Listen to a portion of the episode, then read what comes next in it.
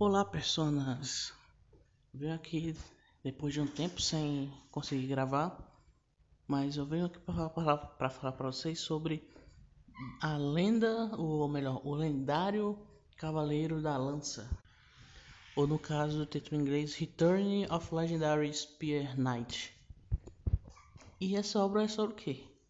É mais uma das obras coreanas feita no intuito, no intuito de e se a gente botar um cara que era muito bom no, no futuro e aí ele volta pro passado? Yay! Tokyo Revengers, o, essa própria série, tem vários outros. Tem um da do cara com a filha que eu não quero falar ainda. Que se não me engano é My Dauntless is the Final Boss, se não me engano. Então, tipo, minha filha é o chefe final. E é uma daquelas obras que o cara vai tá no futuro, é traído, alguma coisa do tipo, e volta pro passado, e aí ele muda as coisas. Então, só que essa aqui, ela é meio que diferente. Porque ele nos mostra que o nosso protagonista é o filho bastardo, aparentemente mudo, da quando criança, né? De uma das famílias, a família Agnus, que é uma das famílias mais poderosas e influentes do Império. Só que no futuro ele é traído pelo imperador que ele ajudou a botar no trono, porque depois que um cara meio que conquista o mundo, ele vê que, ok, quais são nossos maiores inimigos? Qual é a única pessoa que pode desafiar a soberania do imperador? Ah, esse cara aqui que era o braço direito dele e que é, tem uma arma que ninguém se importa, que é a lança, e que por causa disso ele foi subestimado o tempo todo, só que ele é muito, muito bom. Se ele decidisse juntar os movimentos de revolta, ferrou, porque não tem ninguém igual a ele. Nem mesmo o imperador é tão poderoso quanto ele. Então poderia ter poderiam ser várias coisas com nessa situação. E quando ele volta, ele tá nessa situação e ele já começa a preparar os Keikaku, para quem não sabe, Keikaku significa plano. Começa a fazer, só que Keikaku é mais legal de falar. Ele começa a fazer os Keikaku para poder mostrar que ele, era, que ele é foda de fato. Então ele começa a treinar do jeito que ele treinava quando estava no, no futuro. Porque no futuro ele achou uma arma. Quando ele já era adulto, ele achou uma arma. E ele foi treinando, treinando de modos específicos que meio que aparecia na cabeça dele como treinar e ele começava a ficar mais forte. Então ele acabou tendo que ir atrás dessa lança no mesmo lugar, só que ele não achou. Porque a questão é que essa lança que ele usava era uma lança demoníaca e ela que fez ele voltar no passado para cumprir o objetivo dela, não é o dele. Ela quer alguma coisa que ela tá escondendo do protagonista e é, se o protagonista não fazer o que ela quer, o protagonista pode simplesmente morrer. Porque ela pode sobrecarregar e pronto, acabou.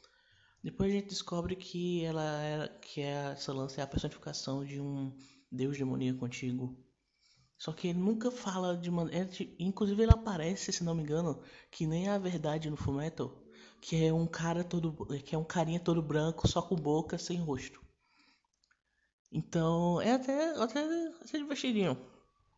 Só que aí a questão desse, desse mangá é que ele é, tem todo aquele negócio de clichê de sempre, ah, o cara é muito bom, mas ele é muito subestimado porque a arma dele não é a arma convencional. Mas ao mesmo tempo ele vai construindo legalzinho, porque tipo, tem 55 capítulos agora. Nesses 55 capítulos, não tem tanta coisa assim que aconteceu. O que aconteceu foi mais tipo preparações para o futuro. Mas eu acho interessante falar porque ele tá em 55 capítulos já, então tá numa quantidade boa de capítulos. E ele é bem divertido de ver. Porque o protagonista é um protagonista muito carismático. Ele sabe o que está acontecendo, ele sabe que ele pode manipular as coisas do jeito que ele quer, mas ele só faz isso de vez em quando. Por exemplo, ele encontra um cara que ele é que ele sabe que no futuro vai ser o rei da estratégia, que é o cara que é o melhor estrategista do reino. E ele consegue convencer, e ele consegue tentar não, fazer esse cara ser meu amigo. Mas ele não consegue acaba tendo algumas tretas com o protagonista e aí o protagonista resolve, sem querer envolver sem querer envolver esse cara. E porque estão numa escola, só que não pode dizer que ele é da família Agnus, porque tem todo aquele negócio de, de nobreza de você não pode assumir que é da família se você é considerado bastardo. Mesmo que você seja, na verdade, um filho biológico, de fato, depois que é mostrado. Mas enfim. É, até porque o cara. Até o outro filho dele não tem o cabelo do pai, então a chance dele desconfiar já é muito grande.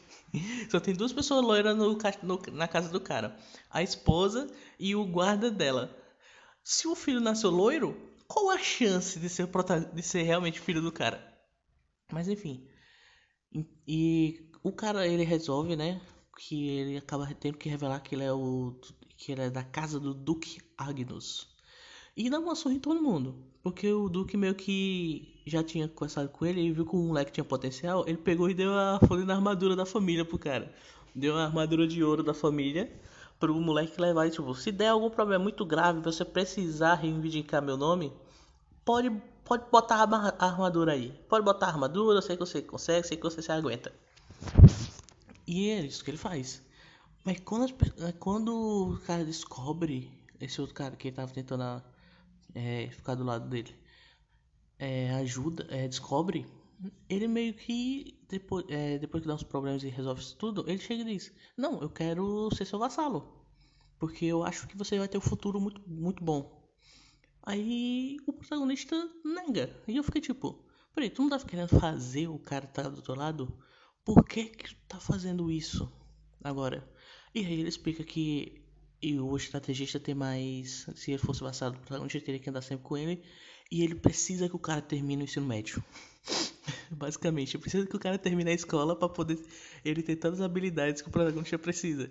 Porque o protagonista acaba saindo da escola e vai pra a cavalaria, entre aspas, vai pro exército. Só que a questão é que o exército é dividido em 12 legiões. As 10 primeiras são pessoas que são convocadas para estar tá lá.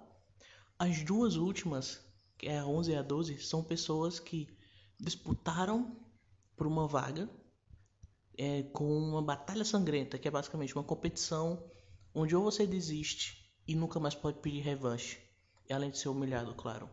Ou você mata, ou você morre, porque é isso que tem para fazer. E se você conseguir matar o cara do exército, você toma a posição dele. Então, se você conseguir matar o cara que é o líder do exército, o líder do, do 11 Batalhão, você vira o, de, o líder do 11 Batalhão. O que é uma coisa engraçada, só que depois a gente vai vendo que esse imperador que tá agora, que não é o mesmo que ele ajudou no que ele ajudou no futuro, ele é meio que ele subiu ao trono banhado de sangue, porque ele matou todo mundo da família dele, basicamente. Todo mundo que ele só não matou, se não me engano, a filha da, da irmã dele, porque ela era cega. E ela, por ser cega, ela tinha um poder espiritual diferente. Então aí seria útil para ele.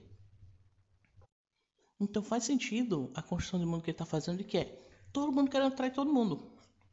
Você tem o rei, tem o imperador conspirando com pessoas de outro país para que botem um líder diferente naquele país, porque é um líder que ele quer.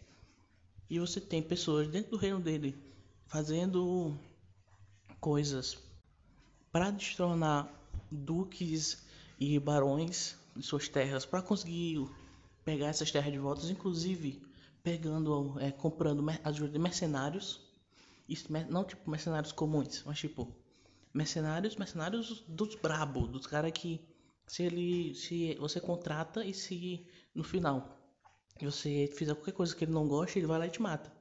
Esse tipo de mercenário. Tanto que tem, tem uma classificações de reis, de, de várias áreas. Por mais que a espada comum seja a que mais usada, você tem, por exemplo, um rei da rapieira, por exemplo. Você tem o rei bárbaro, que é o rei desse, que é o líder desse grupo mercenário. E você vai vendo várias intrigas políticas pegando quando eles são crianças, que vai arrastar para quando eles são adultos, que hoje em dia teve um que no último capítulo teve um flash, teve um time skip. E aí agora o protagonista está com 15 anos, se não me engano, então, agora a história vai começar. Então seria um bom momento para começar a ver de fato a, a obra. Porque tem muita obra que chegou, por exemplo, Solo Leveling. Eu falei Solo Leveling só no final, se não me engano, só quando acabou. Mas eu comecei a ler Solo Leveling começo de 2020, se não me engano. Se eu tivesse falado lá, lá já estaria avançado demais, se não me engano. Já teria avançado demais para simplesmente começar a fazer assim. Vamos começar a ler. Para você conseguir falar sem spoiler. Porque essa é uma questão de obras coreanas de que até certo momento elas meio que não começaram ainda. É como se elas sempre começassem antes do que deveria começar para contar a história que elas querem contar. E nisso eles enfativam relações de personagens, relações políticas naqueles países, faz você se familiarizar com aquele mundo, com aqueles personagens, com aqueles poderes. E, e foi isso que aconteceu nesse caso também.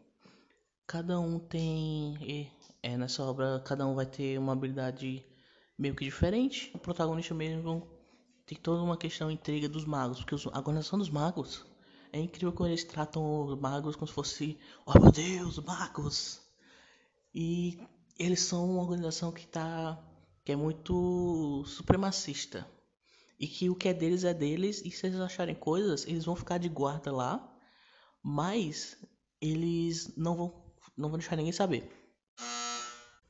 E o que acontece é que o protagonista acaba roubando uma fonte de raio. E agora o protagonista tem poder de raio.